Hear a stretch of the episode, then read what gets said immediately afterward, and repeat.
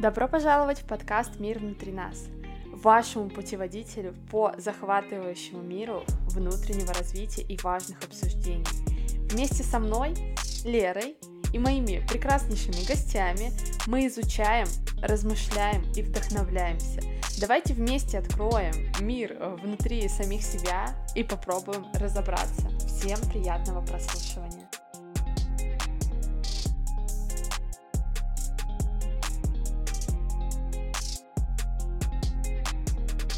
Всем привет! С вами подкаст «Мир внутри нас». И, как всегда, я, автор и ведущая этого подкаста Валерия Горбунова.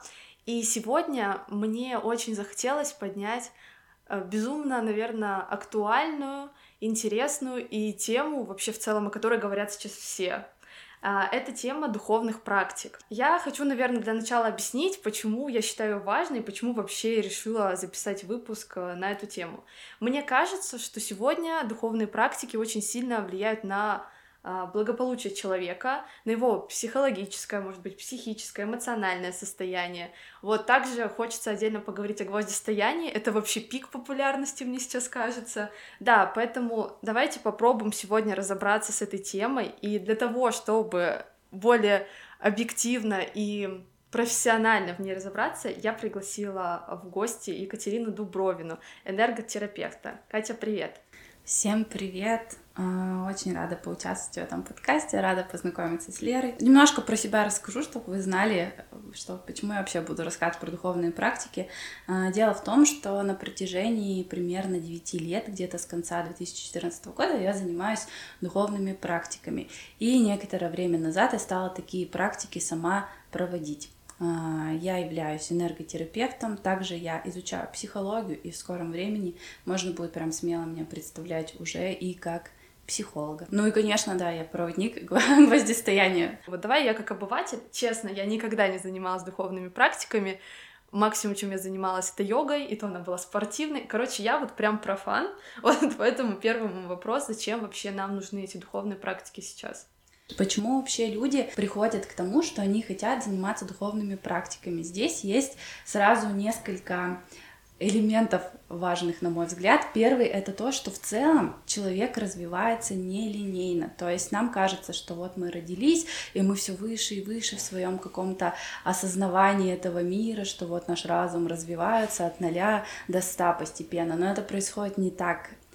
И э, человек рождается, он уже в кризис, потом кризис трех лет, семи и так далее, и это преследует нас постоянно. В моменты кризиса человек попадает э, в состояние сильнейшего упадка, как правило. То есть, я думаю, это переживали каждый. И э, это как раз такая точка, где у человека появляется выбор. Либо я остаюсь тем, кто я есть, я продолжаю привычные какие-то проживать свои паттерны, я продолжаю мысли так же, как я мыслил всегда, либо я выбираю что-то новое. И вот этот выбор чего-то нового, это вот расширение зоны комфорта, да, то, что человека приводит к его развитию, к его совершенствованию.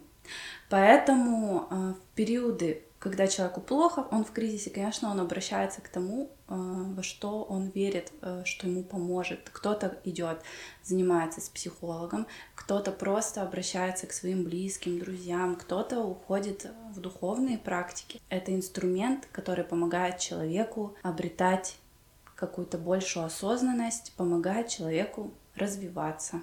Девять лет назад это же не было так популярно. Это уже было в таком, только андеграунде, как я это mm-hmm. называю. Но я, конечно, как и все люди, пришла это из-за кризиса очень сильного личностного. Мне было 20 лет. И я в целом... У меня есть видео на YouTube, где я подробно рассказываю, сейчас расскажу вкратце, что я в целом человек достаточно меланхоличный, по своей природе депрессивный, и как бы в 20 лет я проживала снова кризис. Я закончила университет, я рано закончила, это нормально. И меня вообще пугала встреча с реальным миром, потому что я пошла на свою первую работу в офисе, и параллельно с этим я вступила в свои первые серьезные отношения, которые сразу оказались супер абьюзивными. И как бы меня это все накрыло ужасно, и мне хотелось, чтобы кто-то мне помог. Так я обрела какую-то отдушину сначала в медитациях, И дальше, дальше я стала изучать, а какие вообще бывают еще способы самопомощи. И в конечном итоге а, это привело меня к тому, где я есть сейчас, и мне здесь нравится тем, а, кто я есть. Смотри, а есть люди, которые, ну, все равно скептически относятся, их, возможно, с каждым годом становится меньше, но они есть. Поэтому давай, может быть, разберем какие-то супер популярные мифы, которые, ну, вообще не отражают действительности. Духовные практики часто противопоставляют психологии научной в кавычках, потому что я не считаю психологию полноценной наукой. Вы можете со мной не согласиться, но дело в том, что психологии, безусловно, есть часть, естественно, научной, но еще больше пласт, на мой взгляд, в психологии занимают гуманитарные науки, которые пошли родом из философии. Я вообще не уверена, что гуманитарные какие-то явления можно называть научными, поскольку они все же бесконечно субъективны. Один философ писал так, один mm-hmm. психолог решил так, и изначально психология, там родоначальник был Аристотель, э, у него есть такой труд о душе, вот, и э, это была наука о душе, душа, да, то есть можно ли это как-то вообще связать с наукой, трудно. Понятно, что психология эволюционировала, сейчас это наука о психике, и это как будто бы Э, все упаковали в нечто научное, объективное и сто процентов правильно. И все, что более-менее как-то отходит от этого, это осуждается. Вот э, я, наверное, психолог не классический, потому что я считаю, что каждая пылинка — это витаминка. Поэтому я не знаю, э, что поможет каждому конкретному человеку, но пока есть что-то, что помогает, пусть оно живет и существует, каким бы это ни казалось абсурдным бредом, допустим, из, э, психологическому сообществу. Почему это так все противоставляется? Потому что есть какой-то образ человека, занимающегося духовными практиками, и многие люди, когда им говоришь, что я вот занимаюсь практиками, они почему-то представляют какую-то картину монаха, что я буду сидеть вся в одеянии, в позе лотоса, вот, про отлетевшись. Я считаю, что это как раз-таки нечто, что духовным практикам противоречит, потому что поистину помогающие средства, они человека возвращают на землю. Есть такой термин укоренение, то есть это возвращение здесь и сейчас, угу. это осознанность, и вот это истинная духовная практика. Это вообще не связано с полетами в несуществующие фантастические миры, которые очень часто, к сожалению, люди улетают, занимаясь практиками. Почему это происходит? Это защита. Я не знаю, к сожалению или к счастью, но для каких-то людей становится спасением отлет в мир, где у них все хорошо. То есть отлет в мир фантазий, духовных практик и так далее. Кстати, вот про вот этот образ отлетевших. У меня, мне кажется, тоже когда-то давно был такой образ, что это какие-то люди вообще, что-то с ними не так. Но да. многие же сейчас религии, практики духовные. Ну да. Угу. И если к вам на улице подходит женщина в саре и протягивает вам книгу, ну это реально пугает. А, давай дальше поговорим вообще о том, вот, вот, допустим, приходит человек, у него что-то случилось, как много или мало времени ему нужно для того, чтобы там закрыть какие-то вот эти потребности, выйти из этого состояния. Понятно, что это, наверное, история про индивидуальность, но все равно в среднем. Может быть, какие-то практики самые, самые работающие. Вот, вот давай про это немножечко поговорим. Да, очень классный вопрос, а, потому что ко мне приходит большой достаточно поток людей. Иногда я вижу историю о том, что человек настолько в отчаянии, что ему нужна какая-то таблетка волшебная, которая изменит его жизнь на до и после. Но такой таблетки не существует. Эм, вообще это путь длиной во всю жизнь. А что можно сделать в моменты какого-то прям крайнего чувства безнадеги? Это, наверное, вернуться э, в момент здесь и сейчас. То есть я вообще считаю, что медитация — это одна из самых эффективных практик для экстренной помощи обожаю тоже эту метафору, что мы с вами никогда не видим мир объективно, таким, какой он есть. Вот человек рождается, и он рождается как будто в таком мыльном пузыре, через который он смотрит на этот мир. И вот и начинается его родители влияют, социум, его вообще опыт, какой он получает. И вот этот пузырь, он как будто бы в какой-то цвет начинает окрашиваться, и твердеть, как стекло такое цветное, и все. И это призма, через которую человек потом будет всю жизнь смотреть на этот мир. Но, допустим, у тебя призма синяя, а у меня зеленая. И мы с тобой будем смотреть на белый вообще по факту стол.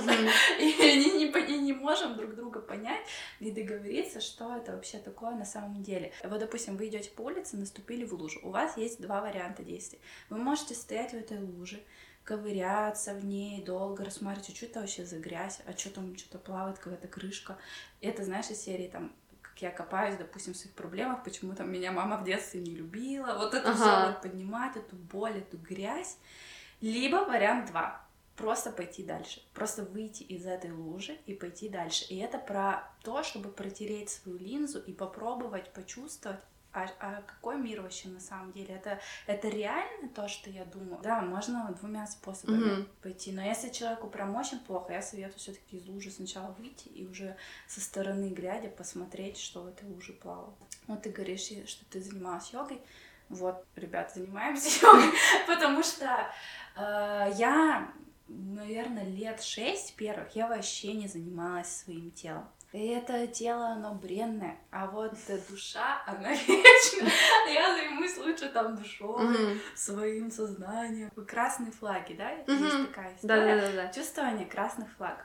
И вот человек, который не в коннекте со своим телом, ему нужно сначала маленький флаг показать, потом он такой не заметил его, потом ему показать побольше, побольше, и уже потом просто на него бежать с этим красным транспарантом, чтобы он понял, что пора остановиться и пойти в другую сторону. Угу. Человек, который в хорошем коннекте со своим телом, он чувствует малейшие изменения состояния, эмоционального в том числе, потому что эмоции — это про тело.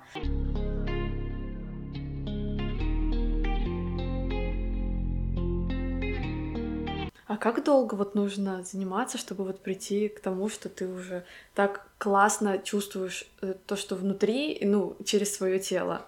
Предела нет. Предела нет. То есть э, даже мастера, у меня, например, есть один вот, вообще мой любимый, обожаемый учитель э, Бронислав Виногородский, я думаю, многие его знают, это чайный папа у нас в России. И я ездила к нему на чайную церемонию, вот, и он там тоже рассказал, что да это бесконечный процесс, что ему вот там было на тот момент 60 с чем-то лет. И он говорит, я никогда себя лучше не чувствовал. Ого. И я, говорит, не могу представить, что будет еще дальше. И это правда. Когда вы начинаете заниматься, вы углубляетесь. Смысл не в том, чтобы прийти к этой точке, где вы подумаете, что все, все, все получилось. Это про процесс. Да, это процесс. В общем, смысл полюбить этот процесс. Смысл да. в том, чтобы начать кайфовать от этого процесса, потому что многие занимаются самосовершенствованием из чувства ненависти к себе, из непринятия, что со мной что-то не так, мне надо исправиться, тогда меня будут любить и так далее. А, но это штука, которая никогда не приводит к тому, что человек это внедряет надолго. С ненавистью можно скинуть 10 килограмм, но потом набрать 15. Вот, кстати, момент, ты вот сказала про похудение, и мне, мне просто так откликается, что э, вот когда я была еще в одиннадцатом классе, это было довольно-таки давно, я тоже вот худела, и я прям сильно тогда скинула килограмм 10, как бы я никогда не была супер большой, для меня это было прям очень много, я была очень худая.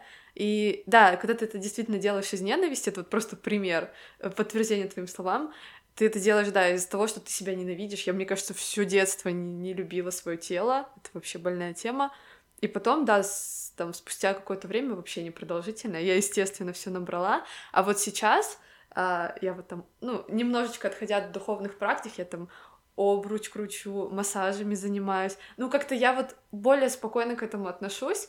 Я не беспокоюсь из-за этого, и как-то все, ну, не то чтобы я сильно худею, но я себя супер чувствую, и как-то вот, мне кажется, все равно немножечко там что-то где-то скидываю, и это супер.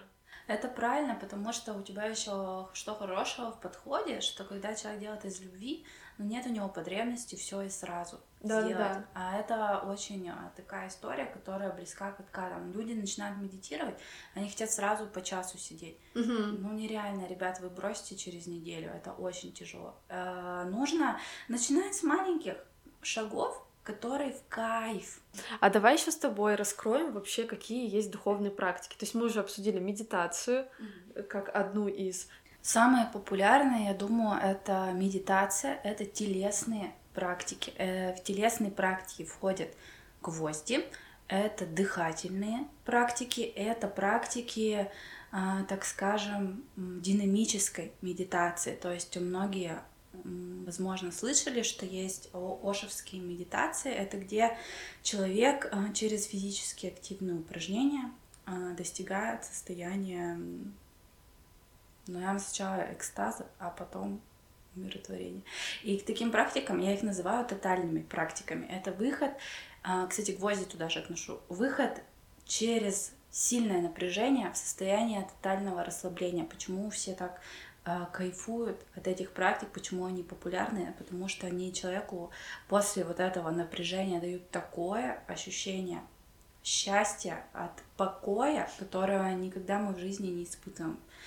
Вот. Ну, потому что если человек в обыденной жизни в тотальное напряжение уходит, ну, его с нервным срывом забирают. Да, да. Поэтому, ну, когда это контролируемая история, это, конечно, вау и супер. Но если честно, вот, по крайней мере, живя в Екатеринбурге, то есть это не такой уж маленький город, ты в каком-то темпе, у тебя работа то-то, то-то, то. Вот я просто последний год себя ловлю на мысли, что мне как будто тяжело, какая-то у меня тревожность дурацкая, еще какие-то моменты, и мне иногда вот правда хочется прям вот вот, ну, прям на все сто процентов расслабиться, потому что как будто самостоятельно это не получается. Моменты сильного напряжения, моменты, когда происходит с нами что-то новое, почему все говорят про выход из зоны комфорта? Потому что в этот момент стресса эта линза становится мягкой снова, как в детстве. Ну, э, хотя бы на какой-то процент, mm-hmm. возможно, не так сильно.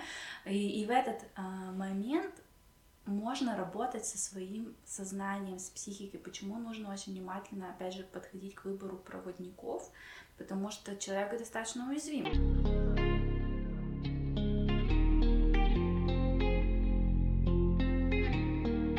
В 22 году зимой я ездила на Випасану. Это что такое? Вообще Випасана — это техника медитации. В привычном понимании людей это ретрит молчания. То есть люди приезжают на какое-то количество времени, обычно это в классике 10 дней, и медитируют ежедневно. В моем случае мы медитировали более 11 часов каждый день. А, а это, это в России где-то было? Да, да, это вот у нас на Урале. В России несколько центров Випассана есть. Здорово. А, Випассана — это история достаточно популярная, и туда, я думаю, люди едут как раз-таки после состоянии какого-то сильного стресса, где хочется просто сбежать куда-то, где никого нет. Не всем это поможет, потому что для кого-то випассана может стать стрессом. Когда я ездила э, на свою випассану, у нас было 100 человек. 100 человек, 50 мужчин и 50 женщин. После того, как випассана закончилась, обед молчания был снят, мы смогли поговорить. А, ко мне подошла какая-то женщина и спросила, ну и что, тебе понравилось? А я была реально в восторге. Mm-hmm. Ну я просто говорю, я, я не знаю же, как другие люди, я только про себя говорю. И я говорю, это было потрясающе, это такой опыт. И она на меня посмотрела, как на сумасшедшую, она говорит, в смысле понравилось? Mm-hmm. И что, у тебя не болела спина? Ничего не болело? Я говорю, не, ну болела там какое-то время. Она, и как бы я так поняла, что там вообще никому не понравилось. И соседки мои по палате, тоже вот нас было четверо по палате, как в психушке. Ну, это просто было на базе детского лагеря, поэтому я так сказала. Я и вот девушка как раз no name, которая была для меня сначала, ходили на все медитации, и я так поняла, что ее тоже проперло. Uh-huh. А вот две девушки постарше нас были ну, для них они, это было просто какое-то издевательство, мне кажется, mm-hmm. какая-то пытка. Вот, и удивительно, что все же они нашли в себе силы дойти до конца, не уехать, но им прям было тяжело. Поэтому не знаю даже рекомендовать это или нет. Наверное, все-таки сначала познакомьтесь с тем, что вас ждет, попробуйте сами помедитировать и вообще поймите, насколько вам хочется в этой медитации укрепиться, потому что если вы понимаете, зачем вообще медитировать, можете свою пользу да, в этом вынести, ну, вам понравится, конечно, сто процентов. Если это для вас просто как что-то вот попробовать, такой челлендж, ну, это и будет для вас как челлендж. Мне кажется, это супер тяжело. Это тоже, наверное, от человека зависит. Мне очень тяжело. Я даже не представляю, как можно 10 дней молчать. Да, это, наверное, не самое трудное когда ты погружаешься в себя, вот в эту тишину, ну, тишину, которую ты там ожидаешь увидеть, а на самом деле ты видишь там так такую угу. жесть. Ты понимаешь, насколько это бездна страхов, переживаний, обидок. Миф, который я нашла в Инстаграме, то у себя меня друзья спросили про медитацию как остановить этот поток мыслей в голове. Ну, то есть, когда мы не разговариваем, да, становится понятно, что в голове-то я все время mm-hmm. разговариваю. Как остановить во время медитации поток мыслей? Барабанная дробь. Никак. Это невозможно. Вы не остановите поток мыслей. Это нереально. Но можно научиться не цепляться за каждую мысль, которая у вас есть. То есть, например, человек а, сидит на обочине дороги, а мысли это машины, которые пролетают мимо. Что делаем мы обычно? Мы за каждую машину цепляемся, и она нас уносит куда-то далеко-далеко. А можно просто сесть и смотреть, как эти машины проезжают. В этом году летом я жила в горах в ретритном центре Игоря Бутникова, всем рекомендую.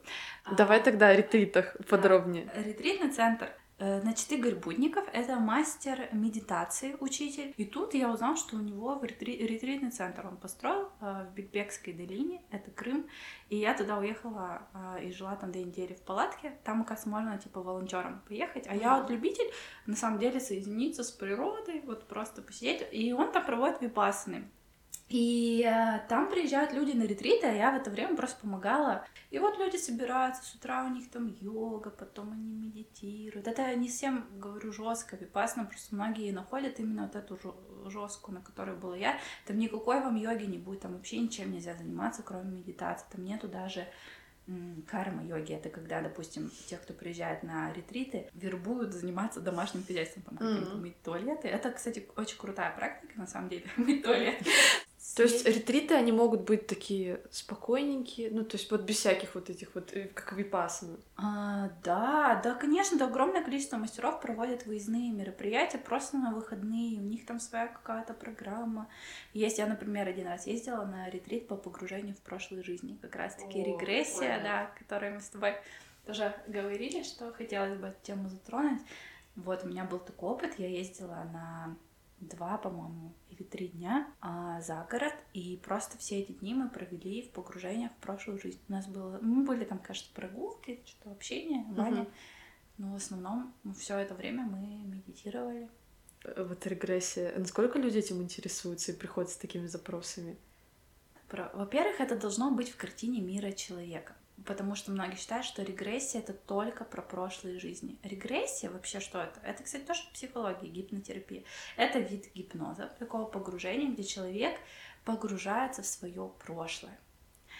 Может быть, у кого-то в картине мира это прошлое, это наше детство, даже самое раннее младенчество, mm-hmm. перинатальный возраст, когда мы были в утробе мамы. Может быть, э, в картине мира существование жизни до нашего воплощения здесь, на этой земле, тогда можно погружаться и туда. Значит, э, существует структура нашего разума, которую вообще, насколько я знаю, придумал Зигмунд Фрейд. Он ее так описал. Значит, у нас есть маленькая часть осознаваемого, наше сознание, так скажем. Это что-то в нашей голове, что понимает, что сейчас происходит, что, что может какую-то цепочку проследить. Допустим, я хочу пить, и я иду и пью воду. Вторая часть, более глубокая, называется подсознание. Это наша память, это наше воспоминание, это то, какие-то эмоции, чувства, это то, что мы прямо сейчас не используем в эту секунду, но в целом, если надо, мы туда можем погрузиться mm-hmm. и вспомнить. И есть самая огромная часть этого айсберга, которая управляет, ну, процентов 90 нашей жизни бессознательное. Это то, что мы вообще не понимаем. Это наши установки и убеждения, которые были сформированы какими-то событиями настолько впечатляющими, что психика это вытеснила. Почему говорят, что вот до пяти лет самый возраст, где мы формируемся, а мы никто не помним, что там было. Значит, Зигмунд Фрейд считал, что доступ к бессознательному есть только в двух случаях. Случайных оговорках и в наших снах. Но существует, как психология-то она развивается, и вот придумали эту историю с э, регрессией, да, например, с гипнозом, где человек погружается в такое состояние, ну, немножко как бы трансовое, да, то есть он находится в состоянии медитации, он визуализирует какие-то картинки, и как будто бы он видит свое прошлое. Реально ли мы его видим или мы его фантазируем, большой вопрос. И вопрос в том, почему ты вспомнишь эту сцену, а я другую. Это тоже не просто так, угу. что твоя психика запомнила вот это, на этом актуализирую Да-да-да. внимание, а я на чем-то другом. И по сути вот эта информация, которую мы как будто бы в момент вот этих погружений подсвечиваем, она может дать объяснение на какие-то наши привычные действия в этой жизни, которые мы даже не за собой не замечаем. То есть это настолько как бы молниеносно на автомате в голове происходит, что мы даже не можем отследить, почему мы делаем это так. Касаясь детства, мне кажется, это тоже очень интересная история.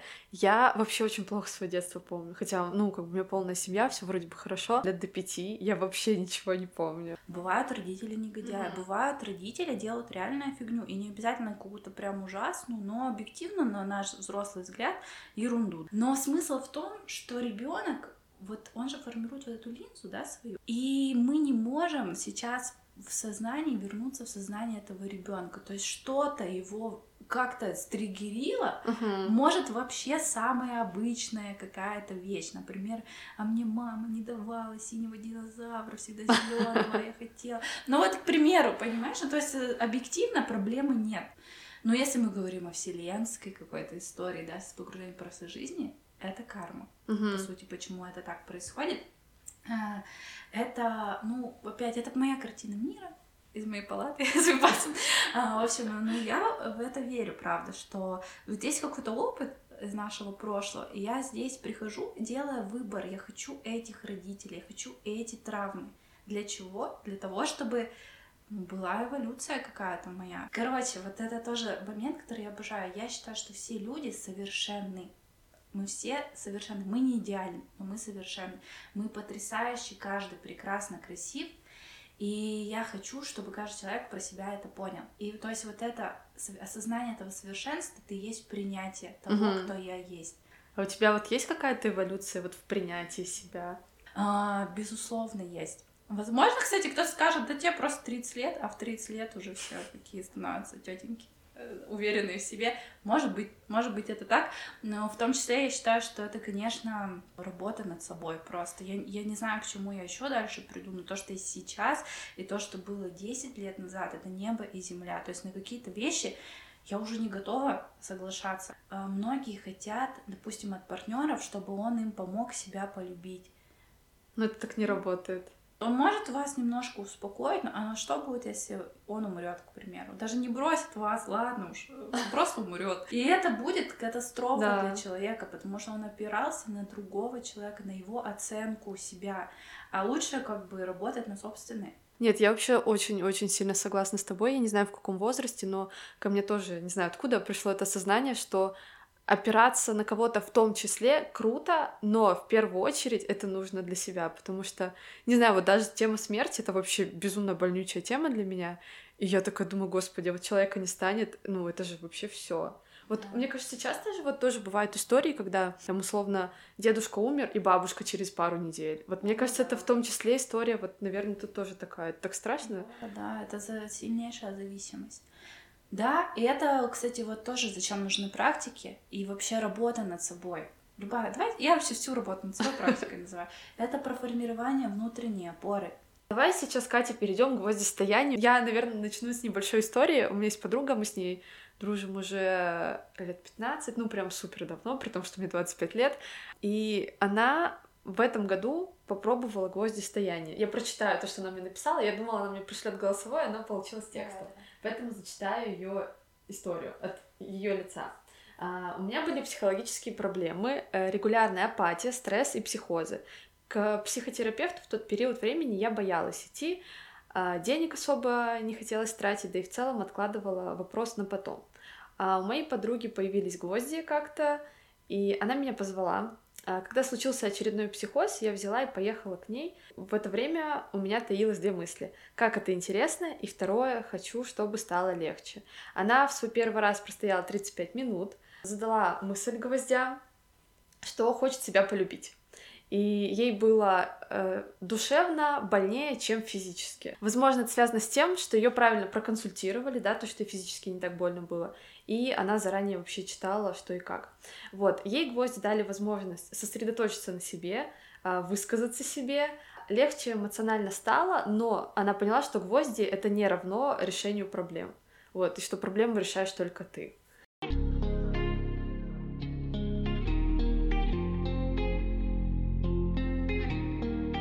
А почему вообще это так сейчас популярно? Ты уже немножечко сказала на самом деле о том, что это безумная боль, а потом это безумное расслабление. Ну вот давай немножечко поподробнее. Почему гвозди так популярны? Они, ну, они популярны просто потому, что их распиарили. Кому-то, видать, понравилось очень. Вот, но они набирают, набирают популярность, возможно, скоро уже будет спад. Гвозди — это такой инструмент, который работает с человеком на трех уровнях. На многих, но я про три обычно рассказываю. Это первое, это просто физический уровень, то есть они усиливают кровообращение, собственно говоря, почему бывают противопоказания, да, устояние на гвоздях. Второй уровень — это уровень, который я называю энергетическим. А, энергия — это не какой-то миф. Энергию чувствуют все. Вот вы выпили кофе, у вас прилив сил, что это, если не чувствование энергии? Mm-hmm. Энергия это не только, что есть только в восточной культуре, а типа ци, праны и так далее. Зигмунд Фрейд говорил про либидо, так вот, либидо это тоже жизненная энергия. То же самое, что прана и ци.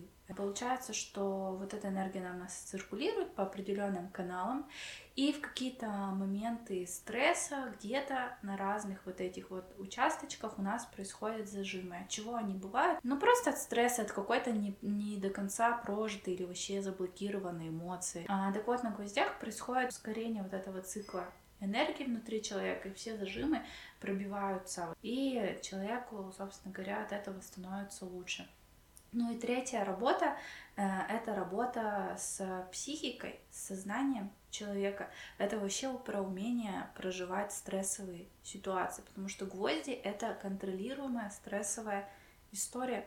Э, человек встает на них и ощущает такие переживания, которые он никогда в жизни нигде не испытывал раньше. И в этот момент всегда видно э, защитные истории человека. Бей, беги, замри. Угу. Кто-то начинает агрессировать, кто-то просто замирает, терпит. Ну, кого как научились. Это вот в 22 году очень было актуально, да. Гвоздь — это хороший шанс научиться проживать стресс по-другому, научиться э, успокаивать себя в эти моменты, и это действительно супер сила. Про запросы на гвоздях вот это такая тоже история, что люди приходят с каким-то запросом, и у тебя подруга ехала с запросом. Это правильно. Гвозди отвечают всегда одинаково.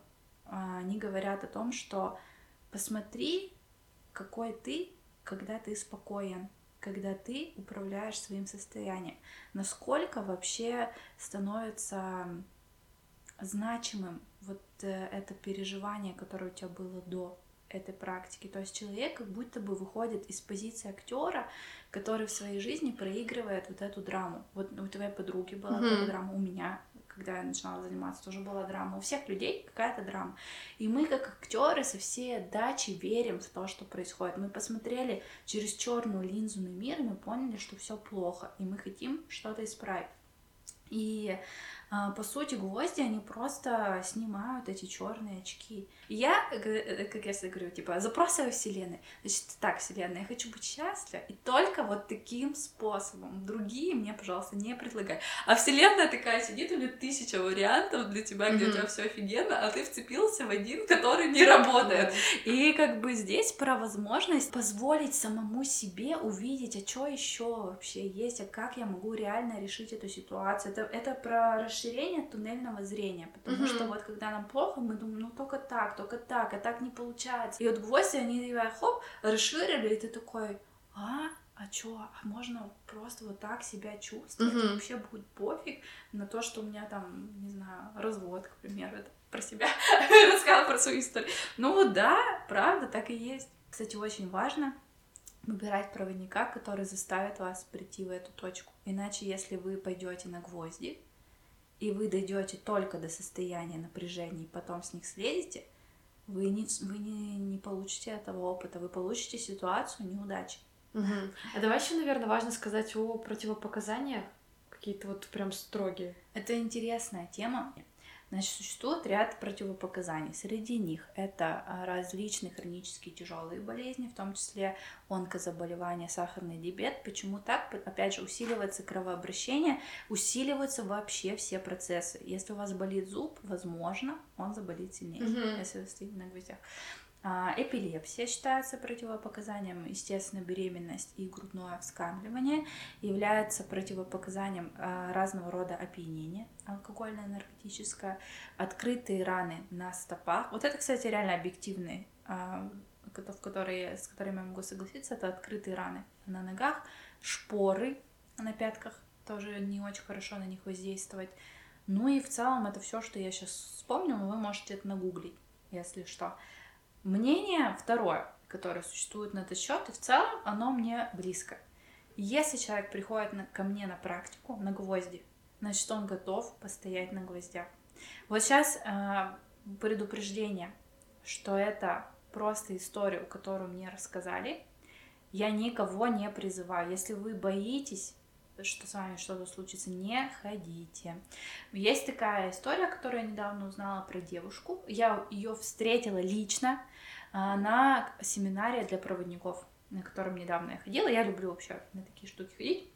И, значит, девушка рассказала, что она исцелила эпилепсию стоянием на гвоздях, хотя это является противопоказанием. Mm-hmm. Она говорит, что это как раз история, которая научила ее успокаиваться. И каждый раз, когда... То есть она до этого таблетками лечила, у нее были приступы. Как только она начала практиковать гвозди, она начала лучше чувствовать вот эти первые признаки, что вот-вот начнется у нее приступ. И что-то как-то, я не знаю, как это работает, себя успокаивать. У нее нету уже несколько лет, она сказала. Просто чувствовать себя начала лучше. Видимо, да. Короче, как-то это на нее повлияло. Как конкретно, трудно сказать. Но это один случай, который я знаю. Больше я ничего не знаю ни про какие случаи, поэтому решать каждый сам берет эту ответственность. Я всегда предупреждаю о противопоказаниях.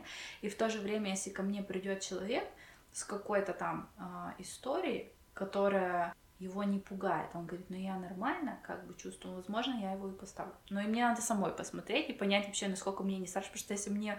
Это опять про ситуации, которые создают бессознательно. Если я буду бояться, что с ним что-то случится, с ним что-то случится. Всегда выкатываю перед тем, как ко мне человек записывает, список противопоказаний, пусть он сам решает, готов ли он пойти на это. А, кстати, психические заболевания тоже являются. Вот я кого бы не стала ставить на гвозди человека с э, какой-то клиникой психологическое. Вот э, даже не депрессия, а прям вот какое-то диагностированное типа шизофрения. Типа шизофрении, потому что, ребят, ну тут уже такая интересная история.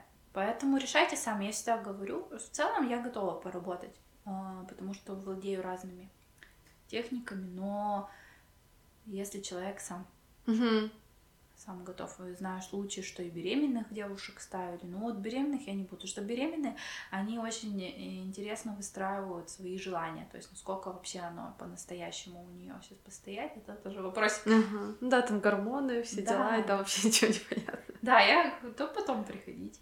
А, занимайтесь собой, занимайтесь практиками, развивайтесь. В любом случае, это движение куда-то в правильную сторону. Поэтому всем большое спасибо за внимание. Добавляйтесь к нам везде с Лерой в соцсети. Что, Катя, спасибо большое, было супер интересно. Я, вот как человек не особо просветленный, я на самом деле, вот ты правильно сказала, мы с тобой по ценностям сходимся, потому что я вот верю во все эти моменты, мне это очень интересно. Ты прям очень так информативно обо всем рассказала.